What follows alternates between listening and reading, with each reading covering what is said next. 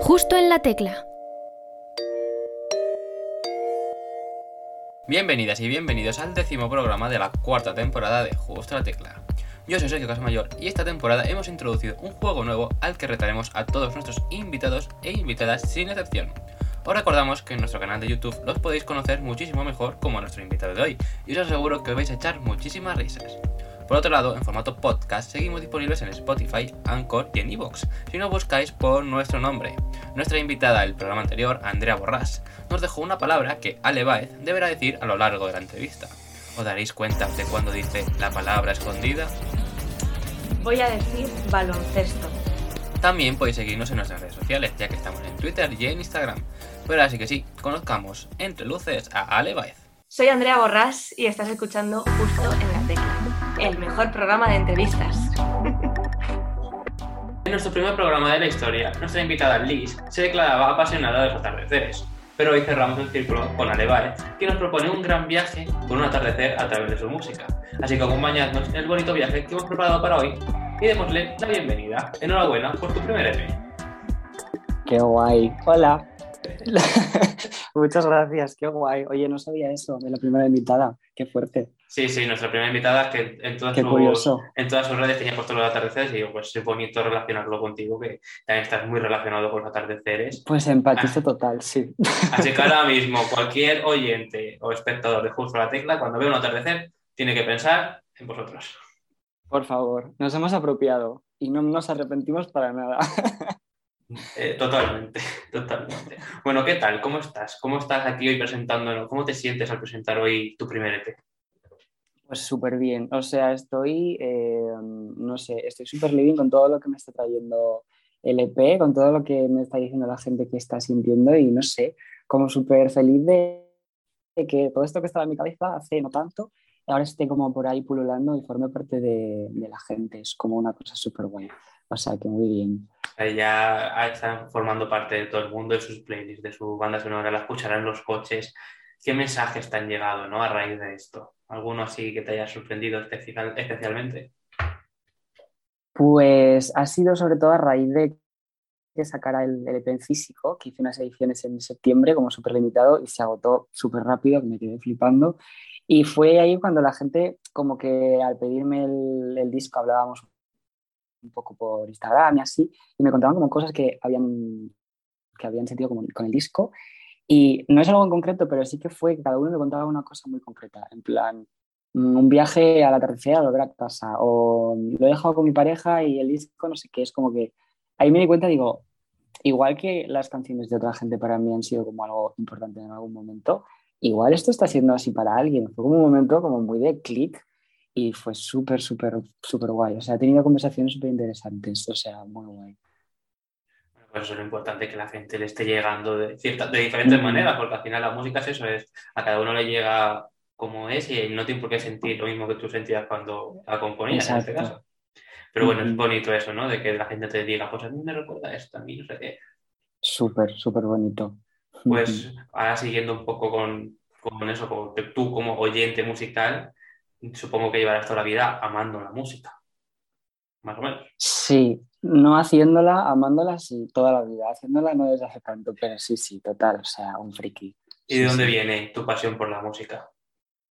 Pues realmente mm, de raíz, supongo que del coro del cole, del cuando era diminuto, y de mi hermano mayor. Mi hermano mayor siempre, siempre me ha puesto un montón de música muy rara que un niño no debería de escuchar. Bueno, sí debería de escuchar, claro que sí, pero que no suele ¿Qué te escuchar. ponía? ¿Qué te ponía? Bueno, mi hermano me ha puesto de todo. Mi hermano me ponía eh, My Chemical Romance con nueve años yo. Pero luego también me ponía Belinda cuando sacó su primer disco. Era como, he leído de todo. Y luego fue como el boom OT1 cuando yo era pequeño. Entonces todo lo mainstream era en plan todo, todo. Y como que siento mucho ese apego a, a la música en general por cómo lo sentía él y por cómo no sé por cómo se vivía en mi casa así, como a modo fan, porque nadie es músico, nadie se dedicaba a esto. Todo era como muy modo fan. Entonces es un poco ahí esas dos cosas. Y ahora tu hermano es fan tuyo, ¿no? Espero. sí. Mi hermano, mi hermano y mi madre dicen que son los fans número uno, los dos del uno. No, has mencionado a tu hermano, tu hermano mayor, ¿no? Has mencionado. Sí, Sí, o sea, no tengo más, pero sí, es mi hermano mayor. Sí, sí, sí, sí. bueno, pues tu fan número uno, entonces. Bueno, eso está bien, eso está bien. Y bueno, has mencionado OT1, que mucha gente, muchos de nuestros invitados nos mencionan eso, que muchos a raíz de OT1, 2, 3 o la que sea, fueron donde se dieron el clic para la música o, o empezaron a escucharla de otra manera. ¿Tú quién era tu favorito? Pues mira, yo siempre me cuento la anécdota de cuando era diminuto, que igual tenía 3, 4 años, que esperaba al bus al salir del cole reflejándome en un escaparate bailando Vas a volverme loca de Natalia. Entonces, siempre, siempre, siempre, mi tía, mi madre siempre se ríen un montón porque se acuerdan de eso. Y me gustaba un montón, o sea, era súper fan de Natalia. Era como yo pensaba, o sea, ahora lo pienso, digo, yo quería ser ella realmente. me encantaba. ahora eres Natalia, ¿no? Gracias. Ojalá. Natalia, si nos estás viendo, escucha, ley y, quieres, a lo mejor Natalia ahora quiere ser tú. No creo, no creo, nunca, nunca, no creo. Bueno, bueno, eso. Bueno, pues, ¿y, te has llegado a presentar alguna vez al casting de OT o lo tienes en mente?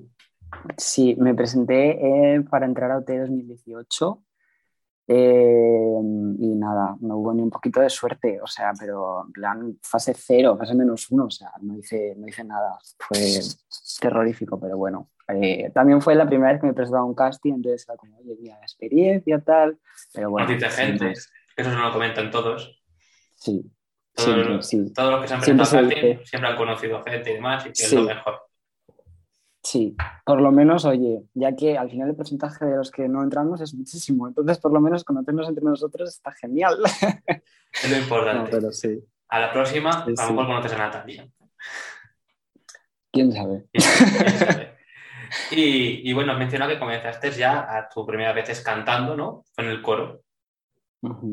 Coro de la iglesia. Un coro de curas, sí, sí, sí, sí. ¿Y por qué decidiste apuntarte a eso? A eso, al coro. Pues la verdad que no lo sé, o sea, no tengo recuerdos. Supongo que, o sea, siempre... No, no me obligaron. nunca, nunca. Ni deportes, ni coro, ni nada, me obligaron a nada, pero era como lo único que quería hacer. En plan, ir al coro ni siquiera era, o sea, era un coro de iglesia, ni siquiera había solos, ni había nada. Tú ibas allá, pues eso, a cantar en coro realmente.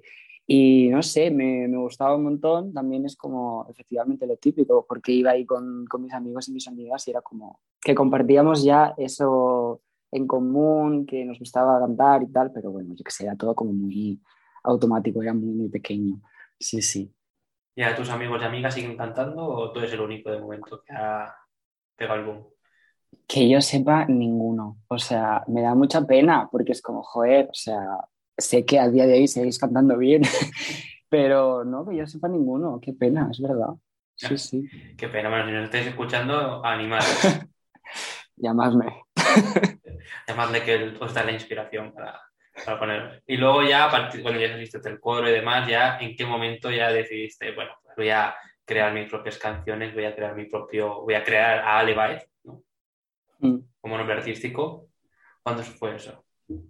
Pues muchísimo después. O sea, realmente hay como un parón gigante desde eso del coro, como sentir así estas cosas de la música en casa y demás, hasta hace cuatro años, como muchísimo, cuatro. En todo ese tiempo era como que mm, inconscientemente se me había metido en la cabeza que no servía para nada, que no, que no iba a ningún sitio y que realmente por mucho que me gustara hacerlo, pues que se estaba bien en la seguridad de estar en tu casa escuchando lo que hacían otros. Y no sé, como que llegó un día en el que me empecé a plantear como, efectivamente, si es que lo están haciendo otros, porque no voy a poder hacerlo yo. Y yo creo que es como que todo el mundo mencionamos pues, cosas como T, que te... De cuatro años, o T. No sé si tendrá algo que ver, no sé si tendrá algo que ver. No, pues no en concreto, pero es que como que ahora que lo pienso que lo has dicho, entiendo que la gente lo mencione tanto, porque es como que enseñan rollo que la gente de la calle de a pie, pues oye, que puede hacer cosas y que igual no llegan a, a nada, porque aunque hayas estado en OT, igual luego no haces mucho más, pero que no pasa nada, o sea, en plan que la cosa es que, que lo puedes hacer. Y no sé, como que mm, empecé a atreverme a hacer cosas pequeñas, muy pequeñas, pero que ya eran como cosas muy grandes en mi cabeza. Y un día subí una primera versión, o sea, versión no, una primera canción mía a Twitter, me acuerdo que fue, y, y, como que, no sé, a la gente le, le gustó el hecho de que fuera mía, que no lo habían escuchado antes, porque hasta entonces solo había hecho covers. Y ahí fue como, oye, igual realmente gusta y puedo hacer algo, aunque sea un poquito, pero algo, y que no quedarme en mi casa así, viendo cómo la gente hace cosas y pasa y va. Entonces fue como ese, ese momento de decir, yo también quiero porque creo que, que puedo, no sé, fue un poco eso. ¿Y esa primera composición que, que salió en Twitter, esa primera composición, ¿es la primera vez que compusiste algo? ¿O es la primera vez que te sentiste para subirlo, pero habías compuesto ya otras cosas antes? Sí, eso, porque realmente eh, la realidad es que la mayoría de las cosas que compones, incluso ahora, son una mierda, o sea, y no sirven para nada más que, yo que sé, por el hecho de, de componerlo, de sentirte guay haciéndolo y ya, pero realmente es así, que la mayoría de las cosas que haces nada, una mierda enorme. Entonces había hecho muchas cosas, sobre todo porque quería probar cómo se hacía, no tenía ni idea, tampoco sabía defenderme mucho con la guitarra, que es con lo que componía, y era como que sentía que no. Pero fue la primera canción que luego saqué, que es después de esta noche, que tenía un riff como súper sencillo, pero muy, no sé, como muy personal. Y una letra que yo creo que también ayudaba mucho a que la gente empatizara y le hubiera gustado tanto.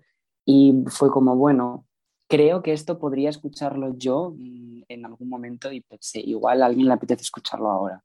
Y fue esa, la primera que subí, la primera que, que luego terminé sacando. Y la primera que tiene su videoclip, la primera en Spotify, tu primera canción, sí. tu, sí. tu hola al mundo. Totalmente. Y realmente, ¿dónde nace Alevaez? Es ahí con eso. Y es una cosa diminuta, hecha entre mm, máximo cinco personas, fuimos entre vídeo, canción, un poco todo. Y no, o sea, no fue más, era como que no tenía pretensiones de nada y de repente saqué la canción en plan de esto está aquí y la gente de repente empezaba a preguntarme, oye, ¿y lo siguiente? ¿Y luego qué? Y yo comenzando, es verdad, ¿y ahora qué? ¿Y ahora qué? La cago. Y sí, luego, luego todo esto. Ah, y ahora estás ahí con tu primer disco. ¿eh? Total, total. Un gran proceso, un gran proceso. Y bueno, te quería comentar ¿Cómo es tu proceso de composición? ¿Qué sueles hacer antes? ¿Las letras? ¿La melodía? ¿Cómo, sueles hacerlo?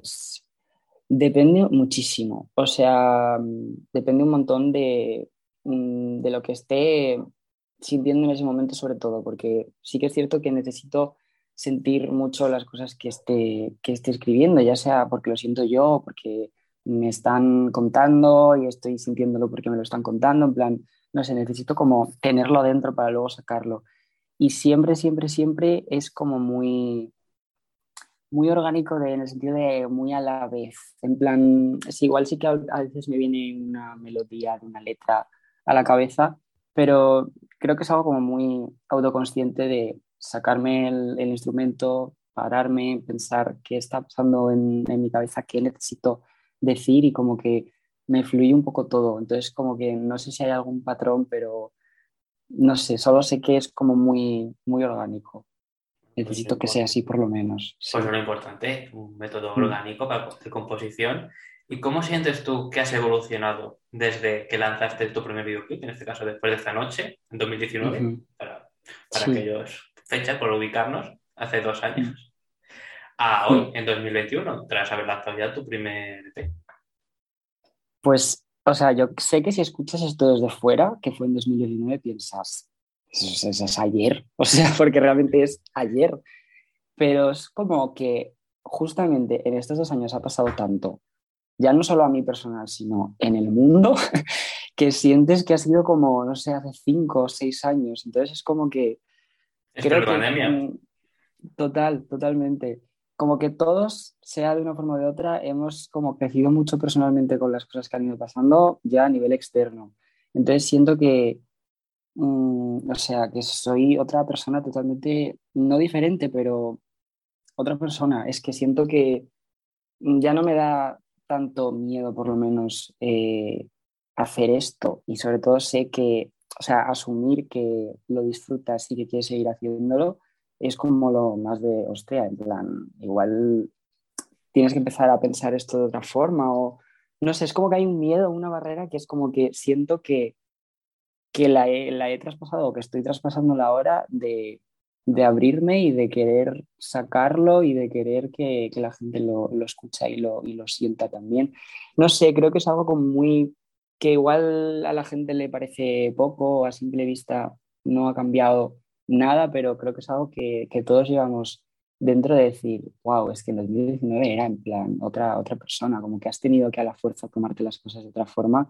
Y yo creo personalmente que de, una forma mucho más positiva y que esto, todo esto y lo rápido que va todo es como anecdótico, que al final lo que tienes que tener en su sitio es lo de dentro, porque si no estás, mmm, estás fuera totalmente.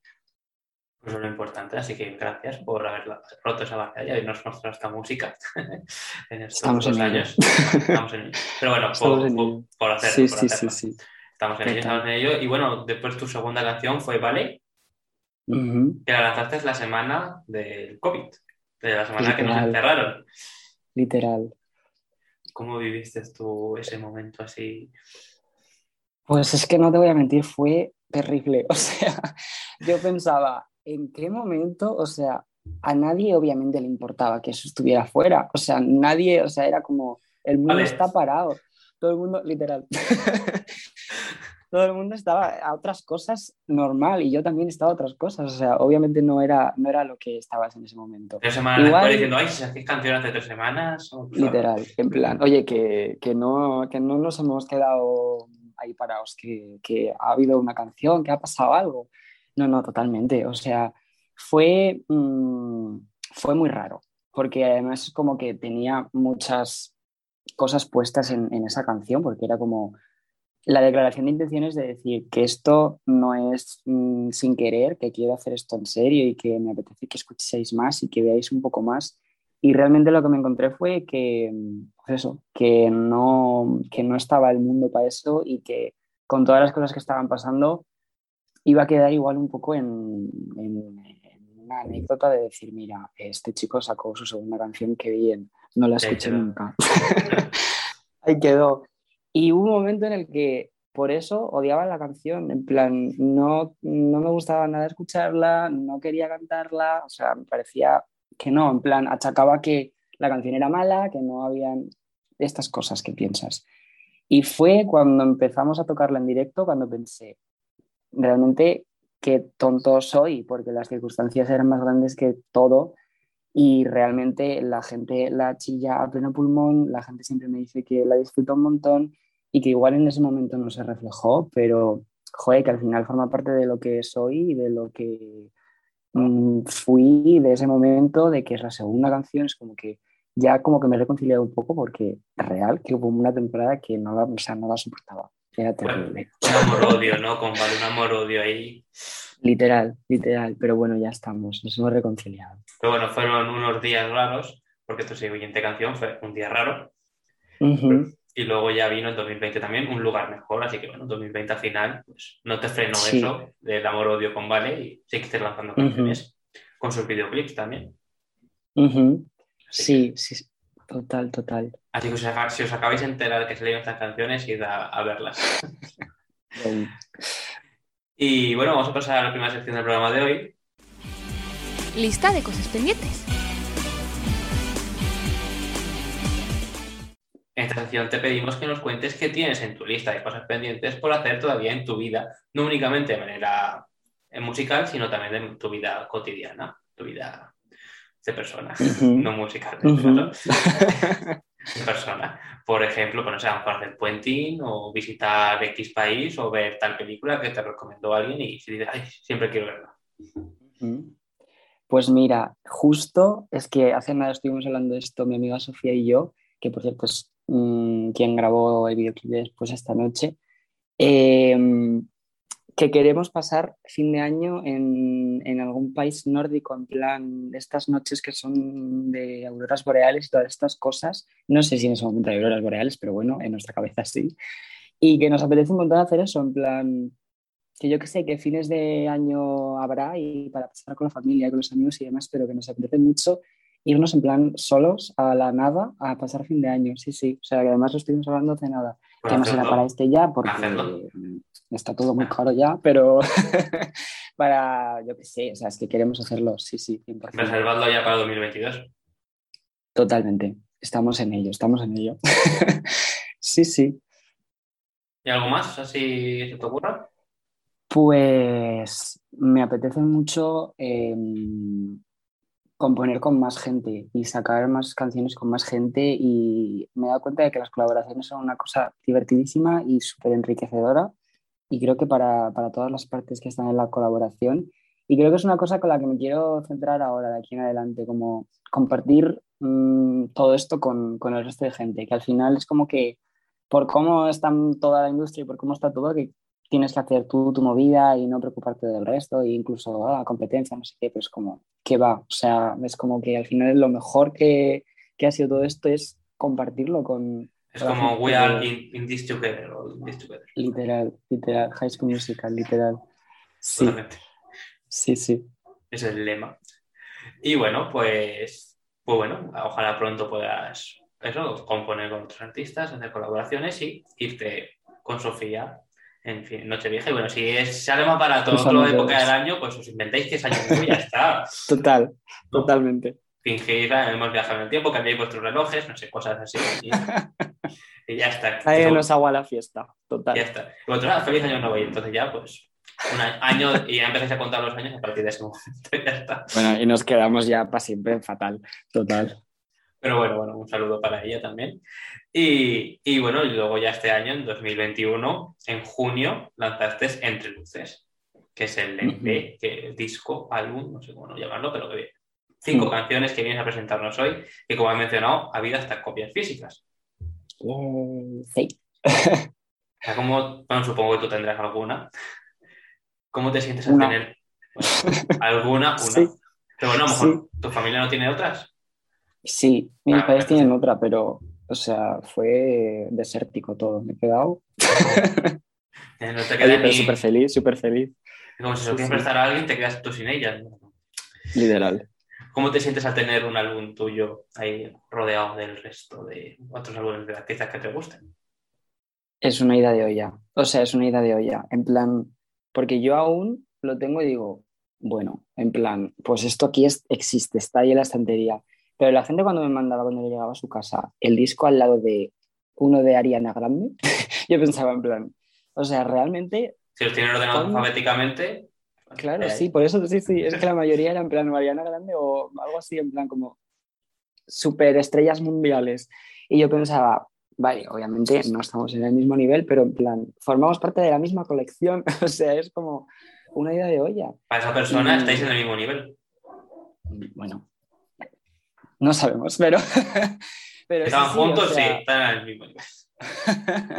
Y si no, Sí, que vengan en los a comentarios a decirnos quién está por encima. Que venga Ariana Grande a decirnos que no. Pues sí, eso debe ser algo muy mágico, ¿no? Muy, muy bonito. Es una locura. Y sobre todo el hecho de que sea algo físico, de decir, o sea, esto solo puede dejar de existir si, yo qué sé, si lo, lo haces, no sé, es que no sé cómo, o sea, es como algo que, o sea, que está ahí, es, no es como, cuando sacas algo en digital, obviamente es, o sea, es una idea de olla también, pero es como que está ahí, pero no sabes dónde. Y ahora cuando fue físico, mmm, estuve hablando con Alex López, que es quien ha hecho el diseño y todo lo de lo, de lo físico, y él me decía, porque claro, para él también es la primera vez que saca un disco, un diseño suyo físico, y pensábamos, de aquí a 30 años, que alguien abra una caja de mudanza y encuentre este disco y piense, ostras, en plan, esto lo escuchaba yo con veintitantos y, íbamos a estos sitios y Mírale, y ahora- eran No sé. Grammys. no, qué va. Pero me refiero a que yo que sé, es como mucho más fácil que la gente igual le, le ponga un apego a algo que existe, que ve, que palpa y que toca. Es como real que no, no me entra.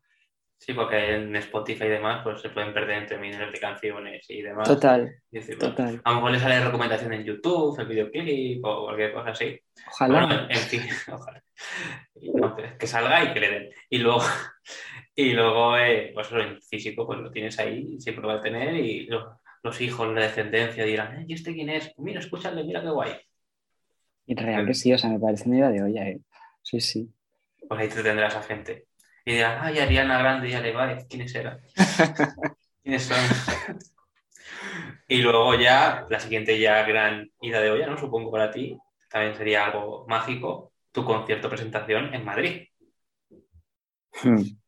O sea, mm, es que yo tengo que decir que no, nunca, o sea, cuando yo digo que hubo un momento muy largo en el que no hacía música, no quería ni cantar, en plan, no, no sentía que pudiera hacerlo, es que, mm, o sea, fue, fue muy heavy, en plan que no, o sea, en mi vida pensaría que fuera a hacer un concierto y no lo hacía y poca gente sabía que cantaba y que hacía estas cosas y era como todo muy, muy pequeño porque me daba mucho miedo todo. Entonces, mm, cuando he estado hablando con la gente a mi alrededor que hace música y que ha hecho cosas, siempre han ido haciendo como sus bolos, sus cosas con amigos y así, es como que yo pensaba, yo no, en plan, me siento desnudo, pues como no, no, tengo, no tengo referencias, no tengo nada. Y mi primer, mm, la primera vez que hice un, un bolo, que me subí en escenario, fue en abril, en Mallorca, en el concierto de presentación del disco de mi amigo Baldo, que nos llevó a, a Milla allí a Mallorca, a tener 30 minutos de show, una cosa pequeña, pero joder, ya mm, me dio para tocar el EP y más. Y fue como la primera vez que me subí al escenario y pensé, mm, o sea, ¿cómo he podido estar tanto tiempo no queriendo hacer esto si realmente es lo que más fácil me sale del mundo? O sea, lo que más orgánico del mundo es como, qué tonto he sido. Y realmente la vez de Madrid que presenté el EP era la segunda vez que me subí a un escenario, era como, era una, era, todo estaba pasando como en plan, una idea de olla detrás de otra y yo pensaba, qué bien quiero realmente pararme y pensar que esto no es normal, en plan, no, no pasa todos los días y, apreciarlo como lo que es y como que fue, o sea, fue un sueño, me lo pasé increíble, lo, lo sintió todo el mundo muchísimo y, fue, fue muy, muy bonito. De verdad que me siento aún como súper bendecido de haber podido hacerlos, como muy guay. Pues esas personas que estuvieron ahí probablemente hayan ido a un concierto de Alevae y no a uno de Ariana Grande. Por ejemplo, por ejemplo, yo mismo he ido a un concierto mío, pero no uno de Ariana Grande. No, no, totalmente. Pues mira, importante, importante. Ya estáis en distintos niveles, ya, ya se ha colocado uno por encima de otro.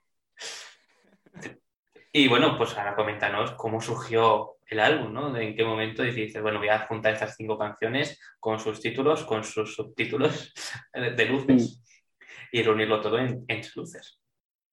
Hmm. Pues eh, fue porque, o sea, de entrada, soy una persona que está obsesionada con, los atardeceres, o sea, nunca entendía por qué, ahora puedo ir atando cosas, pero sigo sin entender porque es como, yo qué sé, es una cosa que está ahí, en plan, ok, pero o sea, he estado siempre muy obsesionado y soy una persona que siempre le ha querido dar eh, mucha importancia a los universos mm, creativos, a los conceptos de cada single, de cada canción, y no quería que fuera diferente a la hora de sacar una recopilación de, cinco canciones de algo más grande. Y pensaba, ¿cómo puedo hacer esto para contar algo que al final es lo más mm, mundano del mundo y es que es una relación se termina, que tú te quedas solo y que tienes que, que quedar tú contigo mismo ¿cómo puedo hacer esto diferente? ¿Y cómo puedo hacer un universo de esto? Y como que poco a poco fui eh, pensando en, hilar las cosas que me, me, gustaban. Busqué literal un día, no sé por qué, las fases de los atardeceres y tenía alguna canción ya compuesta del EP y, y empecé a pensar que había cosas que encajaban sin quererlo. O sea, la luz astronómica que, es, eh, que acabó siendo cielo nocturno, es como que en las canciones estaba hablando de cosas que o sea, como que sin querer estaba todo el rato hablando del cielo, de, cómo pasa el sol, de cómo pasa el tiempo, de cómo estas cosas que englobaba 100% un atardecer, el movimiento del sol y una cosa tan mundana como eso. Y le, encontré ahí el, sentido a todo el, concepto del EP y fue como, como hice este, esta movida de este universo. Luego ya pues desarrollándolo con, con un montón de gente talentosísima pero ahí fue el momento de, de clic de decir, anda, en plan, si casi sin querer estoy haciendo esto porque estoy literalmente obsesionado. Una pequeña obsesión, los atardeceres. Sí, total. Bueno, pues esta, nos cuentas cinco historias, cinco canciones, cinco atardeceres, cinco luces, horas. La Sí. primera es No me llores, Hora Dorada. ¿Y por qué comienzas con esta historia? ¿Cuándo surgió esta canción? Pues eh, quería, tenía muy claro que quería hacer una intro y, y un outro. O sea, quería como dos, dos capsulitas de, de algo que tuvieran que ver con la historia, pero que fueran como algo más para, como para introducir lo que es el concepto. Y mm, fue un momento en el que todo esto fue básicamente en, en cuarentena.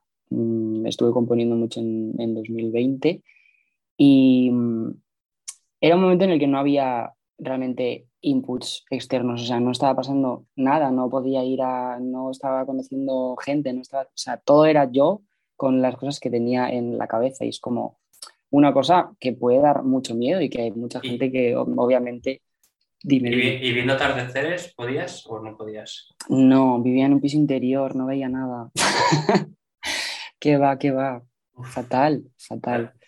A veces me llegaba como un resquicio así de, de rosita cuando se pone todo, todo rosa.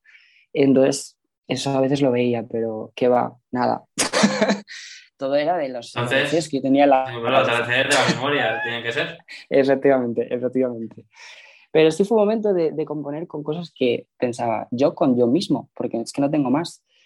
Y, y fue un momento en el que empecé a aceptar que tenía que, que asumir cosas que estaba, que estaba sintiendo y entre ellas pues, la tristeza, llorar, eh, sentir todas estas cosas. Es como, por eso la canción es como el inicio que dice, bueno, el inicio del EP y el inicio de la canción, no me llores y al final acabas diciendo, pues sí, en plan, dale y llora y suéltalo porque al final es como de una forma como más poética, como crecerán las flores en ti, como podrás pues mm, pasar a otra cosa.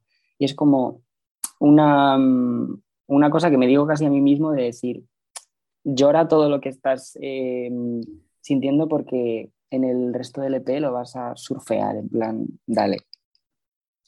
Y bueno, pregunta importante que se me acaba de ocurrir. ¿Has llegado a ir a ver algún atardecer mientras escuchas tu EP de principio a fin? Sí, sí, sí, sí. Fue una de las cosas que, que me daban como más eh, placer cuando aún no había salido el, el, EP, porque fueron muchos meses de mucha preparación cuando ya estaba el, el, EP terminado. Terminamos en diciembre, enero y salió en junio. Fue mucha, mucha preparación para que todo saliera y en todo ese tiempo mmm, me daba como terror de que de repente me cansara de las canciones, en plan, ya era tanto tiempo, nunca había estado tanto tiempo preparando nada. Y me daba miedo que de repente fueran, cuando salieran, que ya no me hiciera ilusión. Y mm, al revés, fue que me estuvieron acompañando a mí tanto y viví como tantas cosas con ellas como en secreto.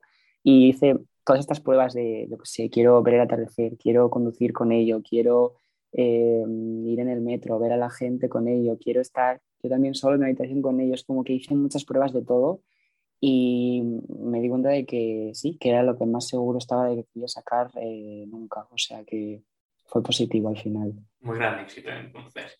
Y bueno, sí. pues tu primer single con su videoclip fue Dudas no existenciales, Luz Civil.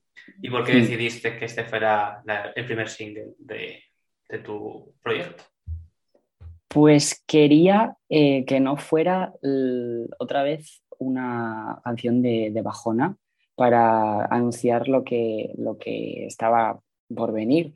Siempre, de una forma u de otra, había hecho pues, cosas como muy, muy calmadas, muy, muy chill, que la gente siempre me decía que le, le evocaba pues, cosas, o sea, no feas, pero yo que sé, pues me pone triste o me recuerda a mi ruptura o me recuerda como estas cosas. Y obviamente es una cosa muy bonita porque al final creo que todos coincidimos cuando nos ha acompañado la música es cuando hemos estado también mal. Pero me apetecía mucho eh, expresar también pues esa otra parte de, de, mí, que es como que luego yo en mi día a día no, no, no soy para nada después de esta noche, por así decirlo. Soy, soy más dudas no existenciales, soy más como otra cosa, es como que toda esa cosa interna, de nostalgia, de tristeza, la sano mucho con, con, las canciones, entonces como que tengo ese equilibrio. Y quería pensar como sacar algo que, decir, que dijera, oye, yo también soy esto y que por lo menos te hiciera mover, aunque sea la cabeza, pero que fuera algo más movido y algo que, que fuera algo diferente a lo que, a lo que se había escuchado hasta ahora. Una nueva versión de Alevaya. Total. Está bien, está bien. Y bueno, pues a todo el mundo invitamos a que vaya a ver el videoclip a su canal de YouTube. La siguiente canción del EP es Hasta Pekín, Luz Náutica. Y bueno, la pregunta es, ¿por qué huirías a Pekín?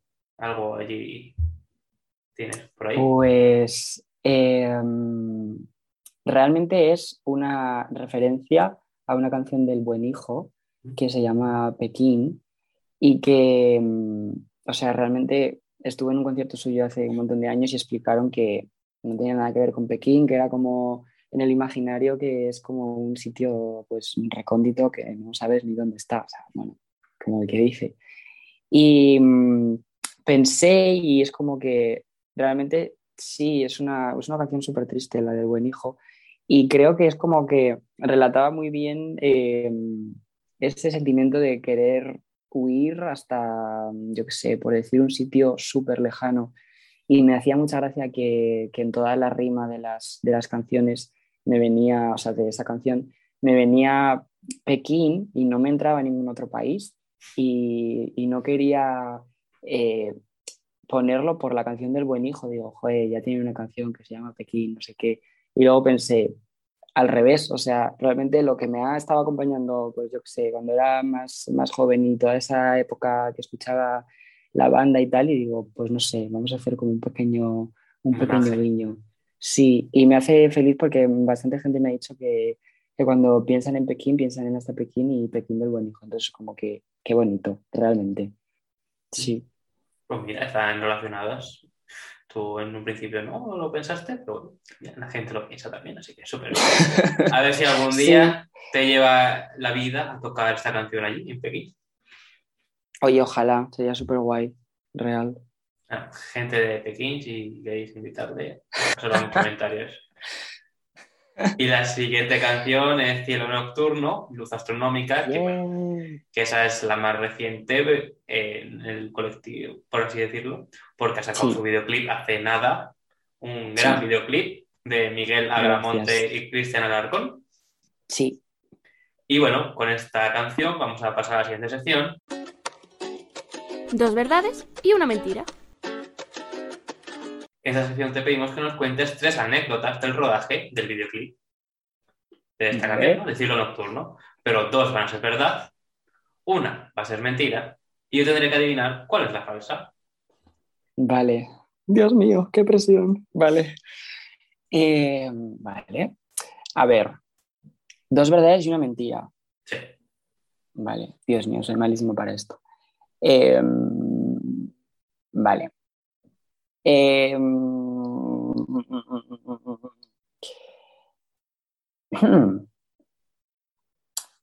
la escena de Narciso, el cuadro de Narciso, que es la escena, sobre todo la final, cuando mm, me meto en el agua.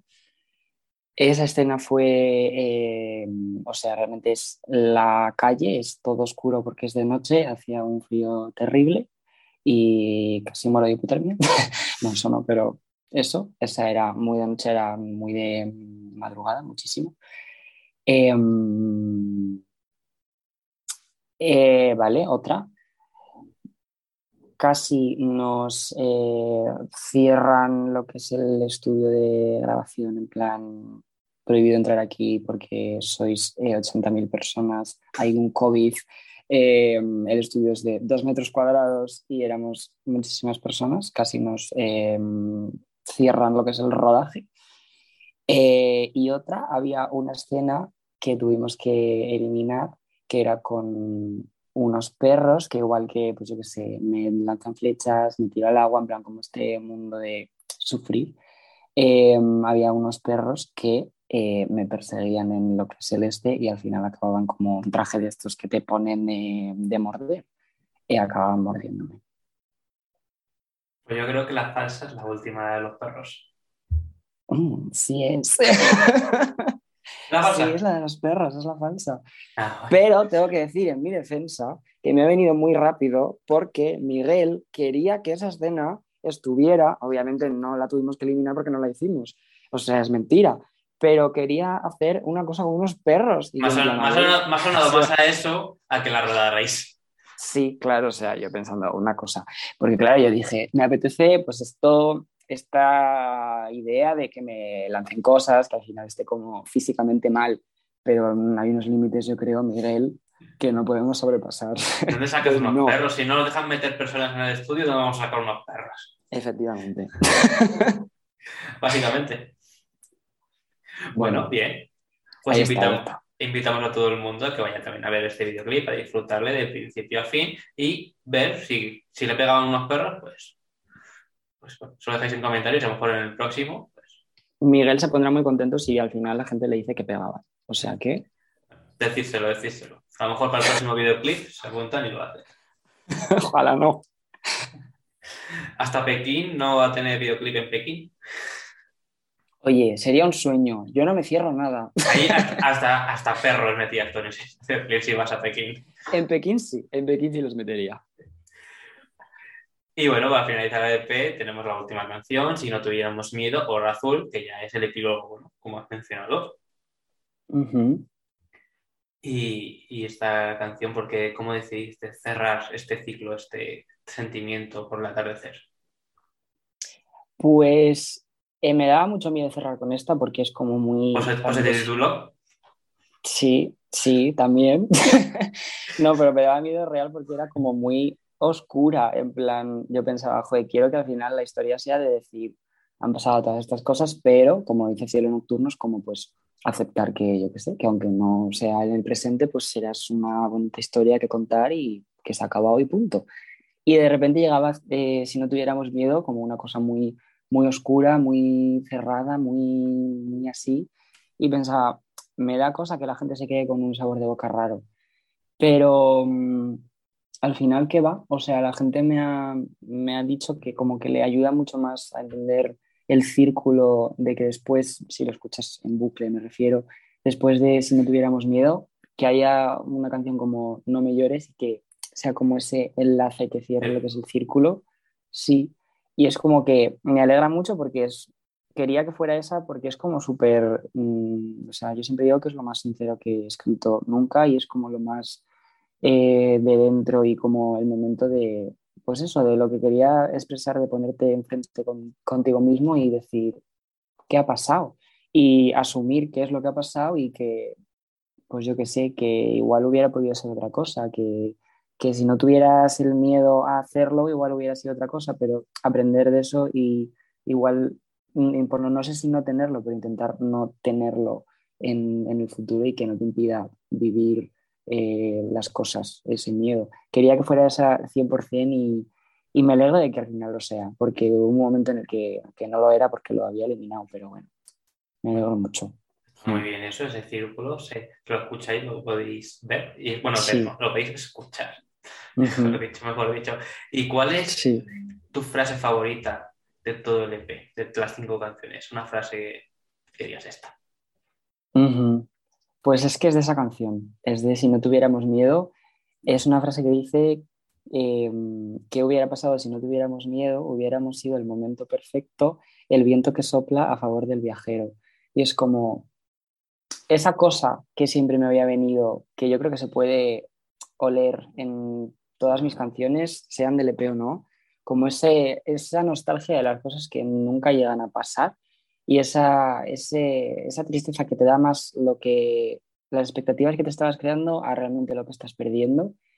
Y es como ese momento de, de asumir que, que, todas las versiones de, de, tu vida están bien, porque todas son, son, son tuyas. Es como que al final, obviamente, solo puedes elegir hacer una cosa, pero porque es así, en plan, no porque sea mejor o peor o porque todo hubiera podido ser increíble o no, es como que, no lo sé, es el momento de, asumir que, que hubiéramos podido ser otra cosa o no, pero que todo está bien porque todo es, mm, es tuyo. Entonces es como, no sé, me gusta. Te hace reflexionar esa frase, ¿no? Sí, reflexionamos. Bueno, pues invitamos también a la gente a escucharla y a buscarla en la canción quien seguro que ha escuchado el EP en bucle muchas veces son un par de personas que nos han dejado una pregunta para ti. Uh. El mensaje.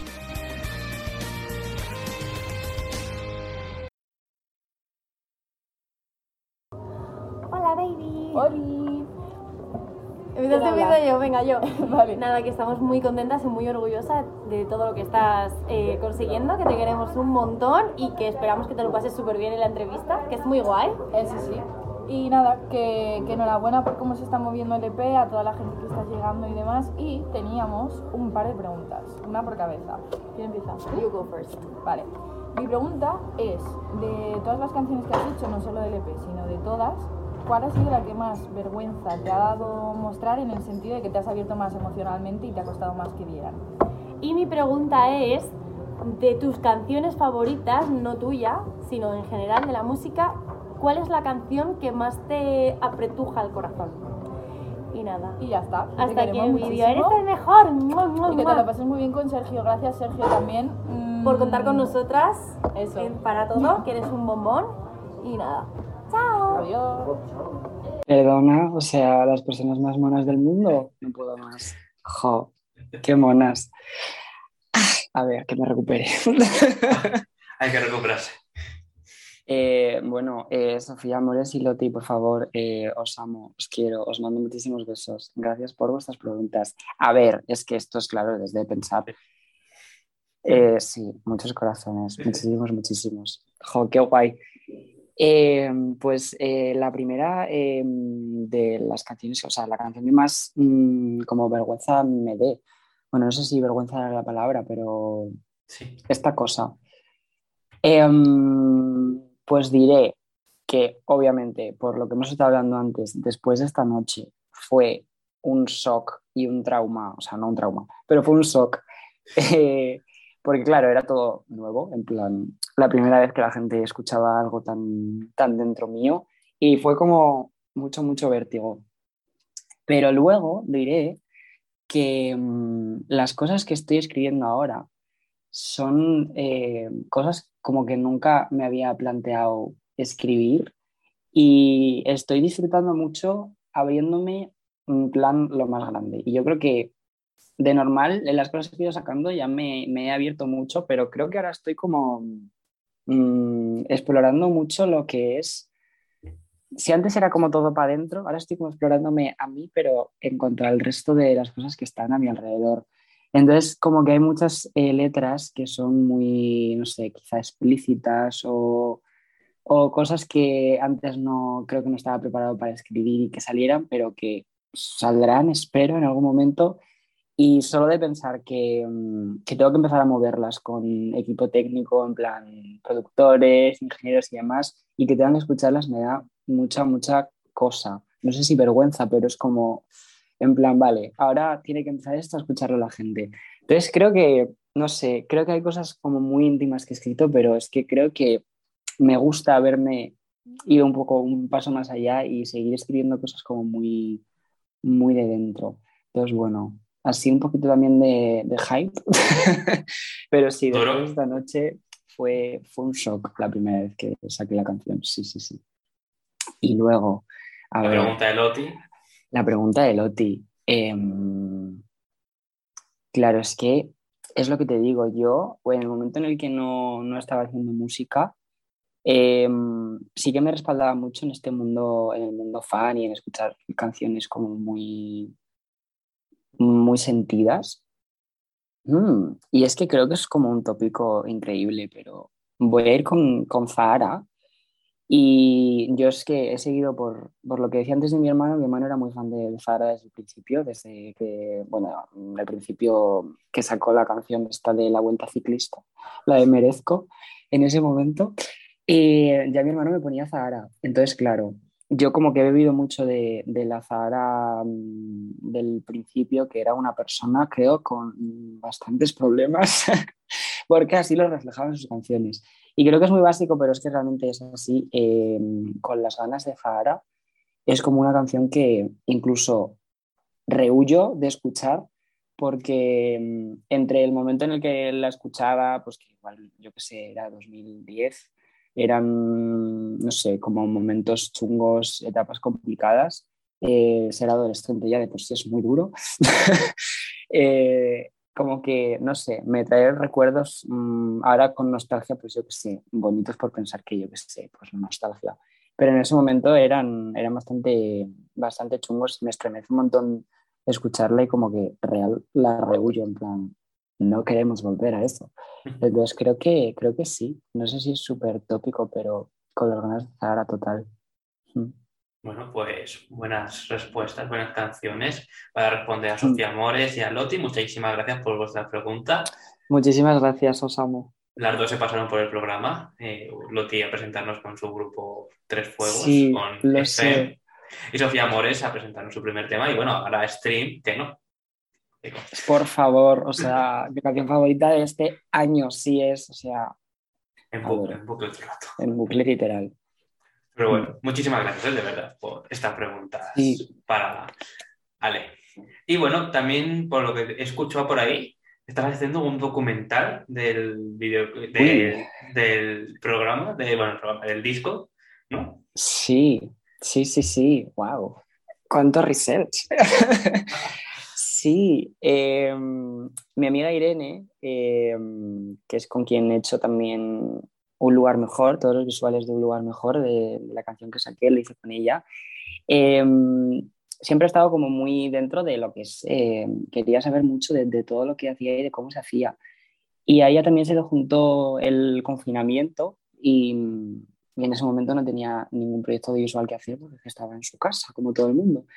Y hubo un momento en el que, en el que me dijo mm, muy seriamente que quería, no sabía ni para qué, ni dónde iría, ni nada, ni cuánto tardaría, pero que quería documentar lo que estaba pasando en ese momento, que era que yo ahí estaba componiendo eh, el EP. Y mm, quería seguirlo todo, quería que le contara todo, sobre todo lo que estaba sintiendo en cada momento. Y ahora mismo ya no, ya se terminamos las, las grabaciones después del concierto de presentación de, del EP Madrid en agosto. Buen final. Eh, sí, sí que es cierto que yo que sé, se ha quedado fuera el, Lo físico, el ¿no? videoclip el- también. El, lo físico y el videoclip de Cielo Nocturno se quedaron fuera, pero a ver, también tiene que tener su final, porque si no es una cosa que... Bueno, para la segunda parte, para la segunda. ¿Quién sabe? No, no, pero sí, lo, lo grabó literalmente todo y estamos ahora en, en pospo. Está, está todo en marcha, o sea, sí que sigue en pie. He visto ya cosas que están, que están montándose y la verdad que es, es mucho shock. O sea, yo, para mí personalmente, porque son cosas que, que ni me acuerdo de haber sentido hace un año y es como que agradezco mucho tener estos documentos de, de que me recordar, de que me- sí, que me recuerden lo que estaba sintiendo en ese momento, porque al final obviamente te acuerdas de lo que sentías, pero como que haberlo puesto en palabras y tenerlo grabado es, es muy, no sé, me dio mucha impresión cuando me lo enseñó hace poco. Y creo que es como algo muy, muy interesante también para ver desde fuera, porque es, al final se muestra lo que ha sido, que es hacerlo en, mi habitación se ha compuesto, en otra habitación se ha producido y se ha grabado y ah, de ahí a donde, a donde pueda llegar. Entonces creo que es como muy chulo, mm, no sé, ver que, que todo es como en sitios muy pequeños donde ha cabido todo el, el amor y el trabajo del mundo y ver que, mm, que eso, que es como todo muy humano y muy, muy entre nosotros y que al final, yo qué sé, pues que cada uno lo puede llevar a- hasta donde él quiera. Y me hace mucha ilusión que eso se vea en el, en el documental porque es que literal es como, como ha sido. Pues ya tienes título para el siguiente EP, Entre Habitaciones.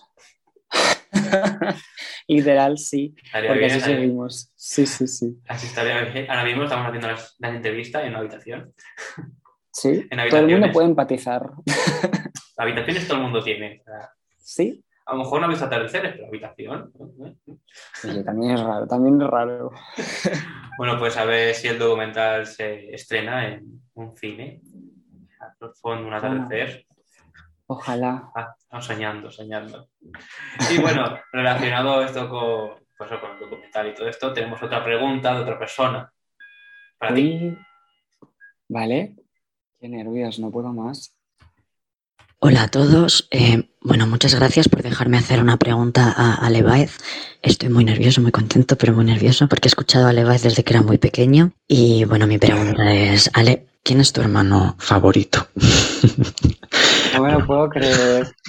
Qué vergüencita. Eh, ¿Qué tal, Ale? Yo bien. Eh, nada, quería preguntarte Mi pregunta de verdad es que estaba yo aquí pensando en cuando éramos pequeños que te escuchaba siempre cantar en la habitación Hannah Montana, Demi Lovato. Y quería preguntarte qué queda de eso, de esas canciones de cuando eras pequeño, en la música que haces ahora. Si es que queda algo. Y nada, que te mando un beso muy grande, que te quiero mucho, que siempre te digo lo mismo, pero estoy súper orgulloso de quién eres y de lo que haces. Y nada, un besazo para todos. Gracias. Chao. ¿Qué? O sea, no me lo puedo creer, Sergio, qué fuerte. Eh, bueno, es mi hermano, es mi hermano Dani, que, hermano mayor. o sea, es que estoy flipando, claro. Claro, y hablando de él, en plan de, bueno, tal, no, no podríais nunca escucharlo ni aunque quisierais, pues aquí está. ¡Juá, qué fuerte! Eh, joder, Daniel, pues muchas gracias por tu pregunta, qué fuerte. Eh, pues queda, yo quiero pensar que queda muchísimo de eso en, mi música. O sea, quiero pensar que queda hasta de mm, Vas a volverme loca de Natalia de cuando tenía tres años. Quiero pensar, porque mm, me da mucha rabia cuando eh, escucho a los artistas, a los cantantes eh, renegar de cualquier referencia que no sea eh, como aceptada por el público, por... Está diciendo que por- Natalia no es aceptada.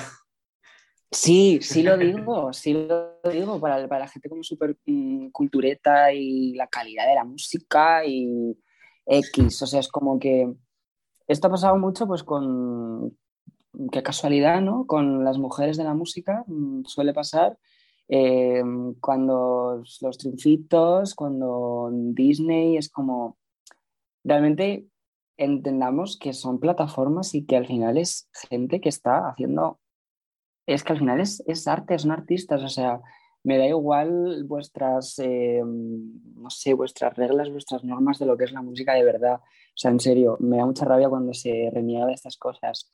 Entonces, obviamente no sé cuánto eh, literalmente hay en mi música, pero me gusta mucho eh, tener referencias de, de un montón de cosas porque efectivamente he crecido escuchando mm, muchas cosas muy diferentes, mucho pop eh, español, pop rock, lo típico que hemos escuchado todos, La Oreja de Van Gogh, Amaral, estas cosas. Y no sé, quiero pensar que, que aunque no sea explícitamente y aunque ni siquiera yo me dé cuenta, la forma en la que tengo de, de componer o de sacar melodías o de contar las historias, que todo eso bebe de, de un montón de cosas de las que por mucho guilty pleasure de esto que se dice que, que me parece terrible, que se diga que son placeres culpables, culpables de qué, es como que estoy súper a favor de que se hable de esta música. Todo el mundo sabe lo que es, pero nadie lo escucha. A ver. Todo el mundo lo escucha, todo el mundo lo escucha. Entonces, no sé, creo que, mm, que hay cosas, eh, obviamente, muy sutiles. Al final es como que creo que intento tener algo propio, lo intento por lo menos, pero creo que hay, que hay un montón de todo. Y sobre todo de eso, que al final es lo que he escuchado cuando era pequeño. Claro, sí. Bueno, pues eso está bien. Muchas gracias a tu hermano por dejarnos esta pregunta y esta sorpresa. Oye, muchas gracias, Daniel, me ha hecho mucha ilusión. Muchos besos. No he respondido a la pregunta de cuál es tu hermano favorito. Claro, yo cuando escuché esto digo, bueno, pensé, tendré otro hermano. Y antes cuando me has dicho el hermano mayor, lo he No, pensado. es verdad, es verdad. Se lo había relacionado, pero no, no. Es, ¿Qué va? El favorito es el por descarte, claro, pero... Es que tiene que ser así. Bueno, bien. Bueno, ya a partir de aquí ya el programa se voy hasta arriba porque ahora viene el juego. ¿Te apetece jugar? Claro, vamos, Por vamos. supuesto, ¿no? Pues Claro. el, juego, el juego de esta temporada es El triunfador. ¿En qué consiste este juego? No sé si habrás podido ver algo o no, pero el juego consiste en tres niveles de preguntas con dos categorías, por ejemplo, matemáticas y ciencia. Y tú tendrás que elegir una de las dos. La pregunta Vale. tendrá cuatro opciones y tú tendrás que decirme la correcta. Si me dices la falsa, fallas. Si viene a hacer el ridículo. Fácil, sencillo y para toda la familia. Vale, espero Bien. que no seas muy malo. ¿Preparado? Son preguntas muy difíciles. El primer nivel es el fácil y esto va aumentando la Vale. dificultad. Primeras dos categorías. Vale. Spotify o ciudades. Uf. Creo que lo fácil es Spotify. Vale. En Spotify te escuchan desde muchísimos lugares del mundo. Pero ¿cuál de las siguientes ciudades forma parte de tu top 5 según los datos de Spotify? Uy. Mexico City, Ajá. Buenos Aires, Lima o Murcia. Eh, ¿Qué te ha hecho gracia de la pregunta? espero que sea Murcia. No, Murcia. Mexico City. En el top 5. Estaba aquí cuando lo miré. No sé si Qué cambiado fuerte. de ayer a hoy. No, no, yo creo que lo cambié un poco lo miro mañana también. Qué México City. fuerte. Qué fuerte que te ha hecho fallar. O sea, he fallado ya. Ya. ¿Y ahora qué hacemos? No, ahí puedes conseguir no, no. puntos. Ahora ya Vale, vale. ganas Ahora el juego. negativo. El juego Ahora ya no le negativo. ganas, pero bueno, puedes conseguir puntos, puedes intentar no quedarte a cero porque nadie se ha quedado a cero. Bueno, pues vamos a pasar a la segunda, al segundo nivel con Vale. otras dos nuevas categorías. Dudas no existenciales Uf. o cielo nocturno. Vamos a hacer un poquito de promo. Cielo nocturno. Cielo nocturno. En YouTube tenemos el videoclip de cielo nocturno, que hemos hablado ya hace un rato de su videoclip y demás. Pero ¿cuál de los siguientes comentarios está en los del videoclip de cielo nocturno? Y Comentario número uno. Un trabajo espectacular. Letra, voz, estilo. Y ahora este videoclip que me parece que está muy bien trabajado. Ole por tú, todo tu talento y por el cariño que le pones a todo. Segundo comentario. Todo lo que hace esta personita es siempre maravilloso. Cuatro. Ter- tercer comentario. Vaya dosis de serotonina. Y cuarto comentario. Una pasada. Enhorabuena por el trabajazo que se ve y todo el que hay detrás. Solo hay uno que sí. Sí. Es que, ¿sabes qué pasa? Creo que has cogido alguno de otro vídeo. Bueno, claro. Me suenan un montón todos. Todos los Eh. comentarios son reales. No me he inventado yo estas cosas porque son reales. Claro. Es que es nivel difícil. A ver, vale. Nivel 2, ¿eh? Nivel 2. Esto, claro. Creo que el que está. Ah. Creo que el que está es el, el- el último, el del trabajador que se ve y el que hay detrás. Sí. Dios, Puntito. de otros vídeos, claro, Dios, vale. Los otros, los otros tres comentarios están en el videoclip de dudas no existenciales. Vale, vale. Digo, a lo mejor se acuerda por el más reciente. Porque claro, el videoclip más reciente, digo, pero claro, si te todos. El último eran muy parecidos, entonces ha sido como. Pero sí, sí. Sí, sí, sí, qué fuerte. Qué guay. Bueno, primer puntito, primer punto. Bien, bien, bien. Vamos con el tercer nivel, con dos nuevas categorías. Vale. La hora azul o Comic Sans. Ay, me apetece un montón hablar de Comic Sans. Sí, ¿Sí? Comic Sans. Comic Sans, vale. Tienes una colaboración con Baldo de la Sí. canción Comic Sans, que es una tipografía. ¿Pero en qué año se creó? 1992, Mierda. 1994, 1996, 2001. Pues no sé por qué voy a decir 1993. No estaban tres opciones. No están las opciones. No. 1996. Te he dicho 1992, 94, 96 o 2001. 96. No, Hola. 94. Joder. Por un año, ¿eh? Pues, pues nada, por la cara. Oye, Vale. es que soy la peor persona jugando a este juego. La pregunta de la hora azul era mucho más fácil, pero bueno, te la has perdido. Vamos a ver cuál era ya, aunque no. Sí, bueno, era La hora azul forma parte del título de la última canción del si no tuviéramos miedo. Pero también es el título de dos películas. El 2007 es estadounidense, pero ¿de qué nacionalidad es la de 2014? Esa era la pregunta.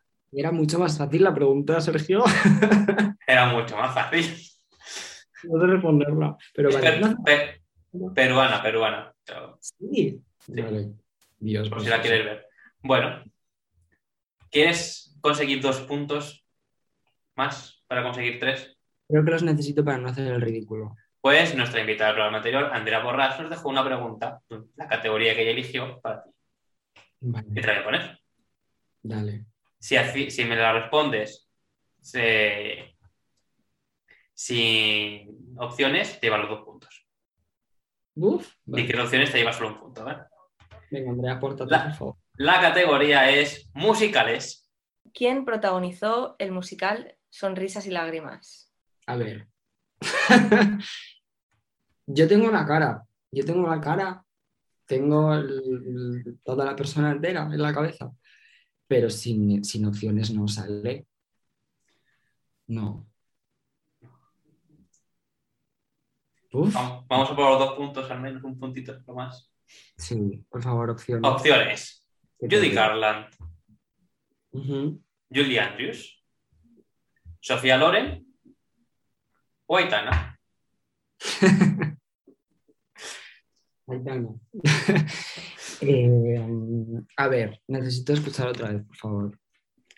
Judy Garland, Julie Andrews, Sofía Loren o Aitana.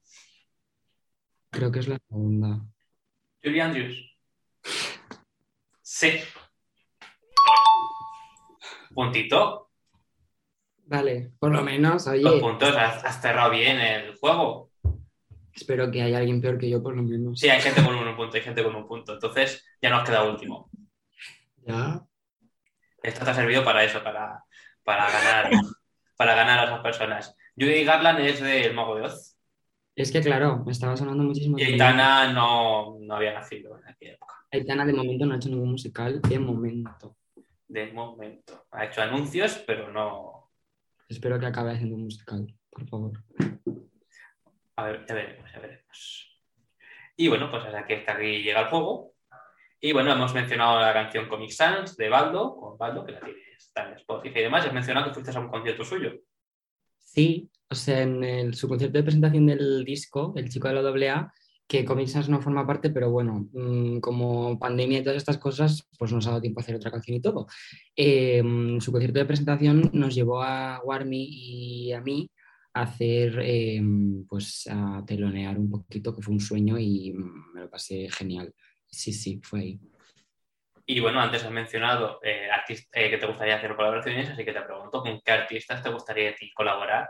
Puedes soñar o puedes tirar por lo terrenal con gente que realmente puedas a priori hacer una colaboración a corto plazo. Ariana Ujú. Grande, por ejemplo. ya que estamos al lado de la estantería, por lo menos. No, joder, pues. em, a ver, soñando, en plan, soñando. Me gustaría mucho hacer algo con. con Troy Sivan, porque em, lo he escuchado muchísimo cuando era, cuando era adolescente y ahora aún me gusta mucho, mucho, mucho, en plan, las cosas que está haciendo y por dónde está yendo su música. Obviamente soñando muchísimo. Y sin soñar tanto, pero también soñando muchísimo, porque son un sueño. Natalia. Sí. ¿El qué? Natalia. ojalá, ojalá, real, ojalá. No, pero me gustaría mucho, siempre lo digo porque de verdad es que me encanta lo que está haciendo Fran Lauren, eh, que hace música eh, urbana, pero es que me parece que está haciendo, no sé, como las cosas muy bien y desde un punto súper, súper positivo para, para, mm, para el género urbano, sobre todo en el- cómo se canta desde, desde los chicos en el género urbano y todas estas movidas. Me parece que está haciendo las cosas muy bien, me gusta un montón su música, mm, le amo, Fran, por favor, eh, hit me up. no, me, gusta un montón, ojalá en algún momento, yo qué sé, ojalá, pero bueno. Ahí queda. Como anécdota decir que por este programa se pasó un artista llamado Fran Lorenz. Casi. Yo, lo. Yo al principio pensé, "Oh, mira, que, que Qué escuché al otro de mucho tiempo después digo, mira, digo, será él y después veo que no se escribe igual, digo, "Pero no, no es. No, pero qué fuerte. Que- curiosidades, curiosidades de la, la vida. No, no tocan el mismo género ni nada, o sea, Bueno, también está bien. pero bueno, está bien. Y bueno, con Sofía y Loti, artistas que nos han me dejó un mensaje. Bueno, con Sofía he compuesto, he compuesto dos canciones que ninguna de las dos van a salir a la luz nunca, pero... Pero no digas eso entonces. No, es que Lo cortamos, lo cortamos.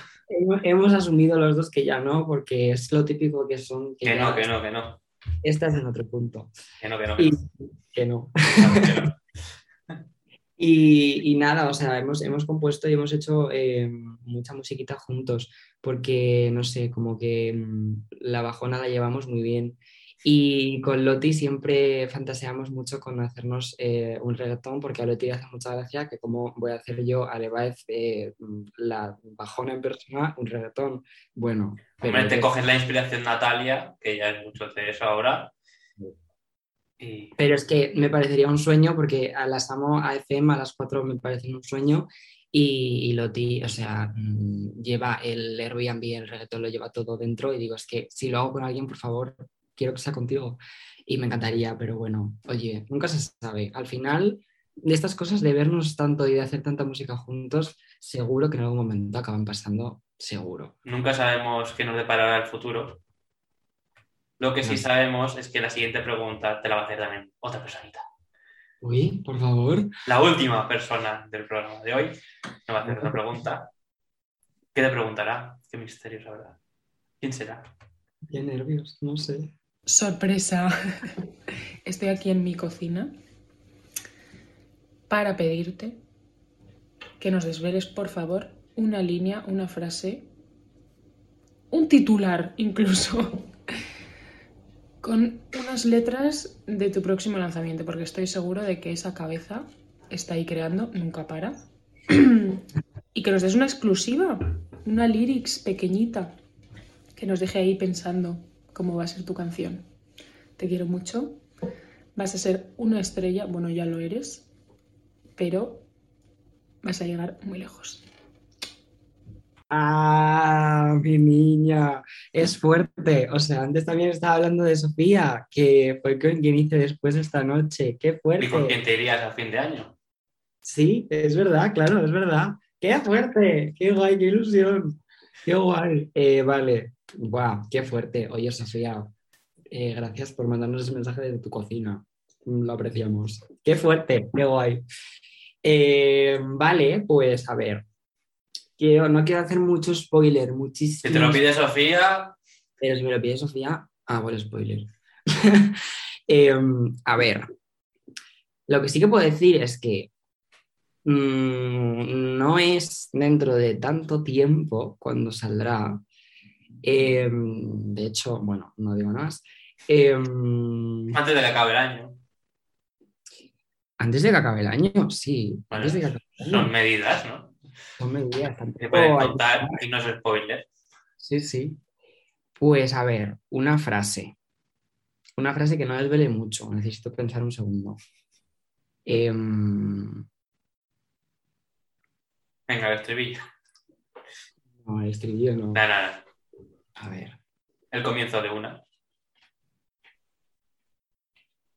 Casi te dejo con ganas de más. Vale. Es que no voy a decir nada porque iba a decir una cosa, pero es que entonces es muchísimo spoiler. Pero voy a decir. em, a ver si me acuerdo de la frase entera, porque claro, hablarlo es muy complicado. Te la puedes inventar. Dice. ah, puedo inventármelo. Nadie lo va a saber hasta que la saques y dirán, ¿eh? Somos entes disidentes, cuerpos tan independientes. Evadámonos de nuestras mentes, dependamos de la suerte. Es muchísima Madre información. mía, madre, madre mía, madre mía. Has Eso. revelado demasiado ya. Ya eso es ¿Qué? una canción entera. Es que tampoco queda tanto para que esto, por lo menos que lo anuncie. Ahí lo dejo. Solo la canción Disidentes. Dicho muchísimo, he dicho muchísimas cosas. Bueno, bueno, bueno, pues aquí queda y ya lo escucharemos cuando salga la canción y buscaremos est- estas lyrics. Pues muchas gracias, Sofía, directora de tu primer videoclip. Y muchas gracias, qué fuerte. Y bueno, como nos, si espero que nos esté viendo, pues ya pronto pues, os hacéis el viaje ese y disfrutáis el fin de año. y bueno, vamos a pasar a la última pregunta del programa, que se acaba ya. Uf, se acaba. Las cosas que pasan, se acaba todo. Si fueras de invitado al programa Tu cara me suena, ¿a qué artista te gustaría imitar y con qué canción? Eh, pues solo sé imitar a dos cantantes. A, mm, a Maya Montero. Literal, o sea, además que lo hago fatal, pero a la gente le hace mucha gracia porque supongo que lo hago fatal. Eh, y a Joaquín Sabina. O sea, Igualito. Y- no, o sea, eh, un cuadro. Entonces, siempre mm, me hace mucha gracia cantar canciones que no son de ellos con sus voces. Entonces, supongo que, ya que he hecho el ridículo con ellos alguna vez, pues eh, les elegiría alguno de ellos, sí. Cantando Cielo Nocturno. Cantando, claro, es que la gracia es una canción que no sea suya, porque si no, no tiene sentido.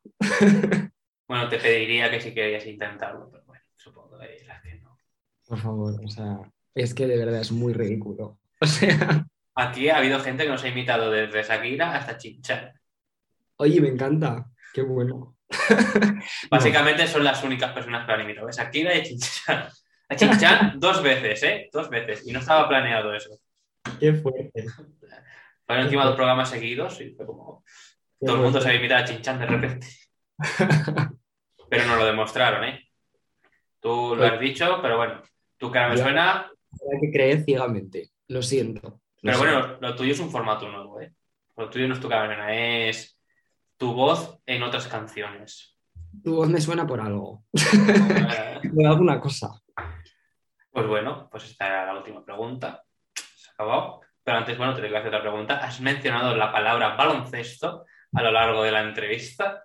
No, pero tengo que decir, me he acordado, porque cuando estaba hablando de, eh, del coro y de todas estas cosas, lo único que hacía yo de pequeño era coro y baloncesto. Y ya había terminado de hablar de ello. Y has mencionado que no hacías ningún deporte también, y que no te habían obligado a ningún deporte. Claro, yo he pensado, nunca me obligaban a hacer ningún deporte. No, en plan, yo dije que quería baloncesto, era diminuto, era así, pero yo quería ir a baloncesto.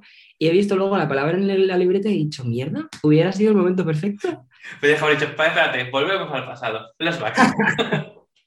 No, pero joder, o sea, Pero bueno, no lo has contado ahora, seguimos dentro del programa. Ya está, lo importante. Nos has contado una anécdota relacionada con baloncesto. Por lo Puede ser mentira, puede ser verdad, nunca lo. Pues hasta aquí llega el programa de hoy. Muchísimas gracias por pasarte. Esperamos pronto oír esta canción nueva antes de que acabe el año. Sí, Y muchas gracias a nuestros invitados sorpresa, tanto a Sofía como a tu hermano Dani, si no me equivoco, se llama Dani, como a Loti y como a Sofía también. Ujú. Muchas Joder, Sofías. en serio, sois los mejores. Y esperamos que te lo hayas pasado bien, que hayas sido un gran programa y pronto puedas dar más conciertos, hacer esas colaboraciones y, quién sabe, cantar con, Fran Loren. Fran, o sea, ojalá. Ojalá, ojalá. Jo, qué guay, pues muchas gracias a ti. O sea, ha sido súper divertido, de verdad. Muchas gracias por el research. Se agradece un montón. En serio, ha sido. Ay, atentos al documental, atentos al documental. Sí, por favor, eso, bueno, a ver qué pasa. No, pero sí, o sea, gracias, de verdad, ha sido súper divertido, en serio. Pues me alegro mucho y estaremos atentos a tu futuro. Adiós. Adiós.